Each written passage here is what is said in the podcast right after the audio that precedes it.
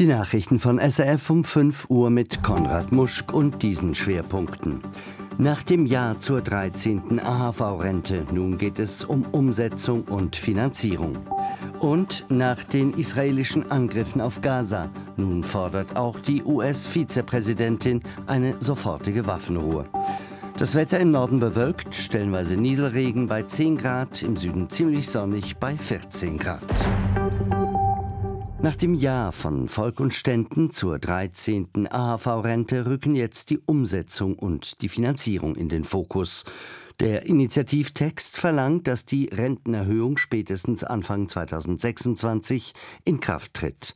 Dafür werde die Zeit reichen, sagt die zuständige Bundesrätin Elisabeth Bohm-Schneider.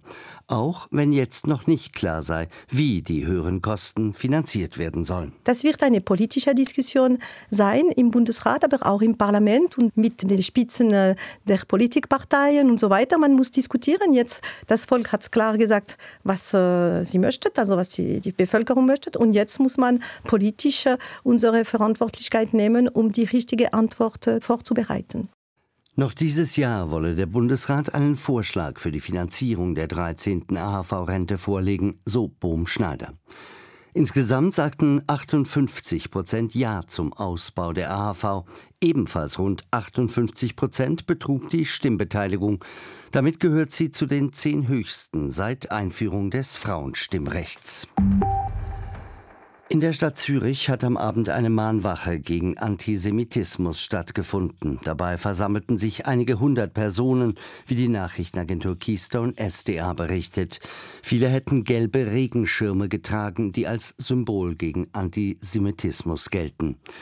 Die Mahnwache folgt auf einen Angriff auf einen jüdisch-orthodoxen Mann in der Stadt Zürich die Nacht zuvor. Nach Polizeiangaben hatte ein 15-Jähriger den 50-jährigen Mann mit einer Stichwaffe angegriffen und lebensbedrohlich verletzt. Die Polizei nahm den Tatverdächtigen noch vor Ort fest. Die Ermittlungen der Polizei schließen explizit auch die Möglichkeit eines antisemitisch motivierten Verbrechens mit ein. Die US-amerikanische Vizepräsidentin Kamala Harris hat angesichts des menschlichen Leids eine sofortige Waffenruhe im Gazastreifen gefordert. Given the immense scale of suffering in Gaza, there must be an immediate ceasefire. Ein entsprechendes Angebot Israels für eine sechswöchige Feuerpause liege auf dem Tisch, sagte Harris an einer Veranstaltung im US-Bundesstaat Alabama. Es sei nun an der islamistischen Hamas, auf das Angebot einzugehen, sagte Harris. Hamas needs to agree to that deal. Let's get a ceasefire. Let's reunite the hostages with their families. And let's provide immediate relief to the people of Gaza. Die israelischen Geiseln müssten zu ihren Familien zurückkehren und den Menschen in Gaza müsse sofortige Hilfe zukommen, sagte Harris weiter. Israel hatte die Verhandlungen über eine Waffenruhe in Kairo offenbar zuletzt boykottiert, da sich die Hamas geweigert haben soll, Israel eine Liste mit den noch lebenden Geiseln auszuhändigen, berichten israelische Medien. Bei den Vorwahlen der Republikaner zur US-Präsidentschaft hat die frühere UNO-Botschafterin Nikki Haley ihren ersten Sieg im Duell gegen Ex-Präsident Donald Trump eingefahren. Haley entschied die parteiinterne Abstimmung im Hauptstadtdistrikt Washington DC für sich, teilte die Republikanische Partei mit. Trump bleibt im Rennen um die Nominierung jedoch weiterhin führend. Der Ex-Präsident hat die Vorwahlversammlungen in Missouri, Michigan und Idaho gewonnen. Er könnte die Nomination morgen Dienstag erreichen. Am sogenannten Super Tuesday finden in 15 Bundesstaaten die Wahlen für den Präsidentschaftskandidaten statt. Und nun zu weiteren Meldungen in Kurzform. Der norwegische König Harald V. ist nach seiner Erkrankung in den Ferien mit einem Sanitätsflugzeug nach Norwegen zurückgebracht und in ein Spital verlegt worden.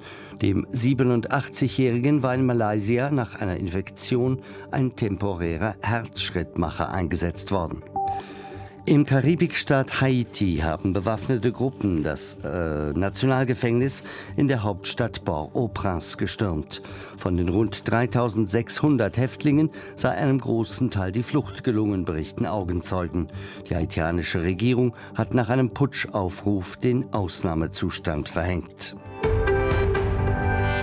Zum Sport. Zunächst Ski Alpin. Beim Weltcupslalom der Männer in Aspen in den USA gibt es einen Schweizer Sieg. Loic Meillard gewinnt vor dem deutschen Linus Strasser und dem Norweger Henrik Christoffersson.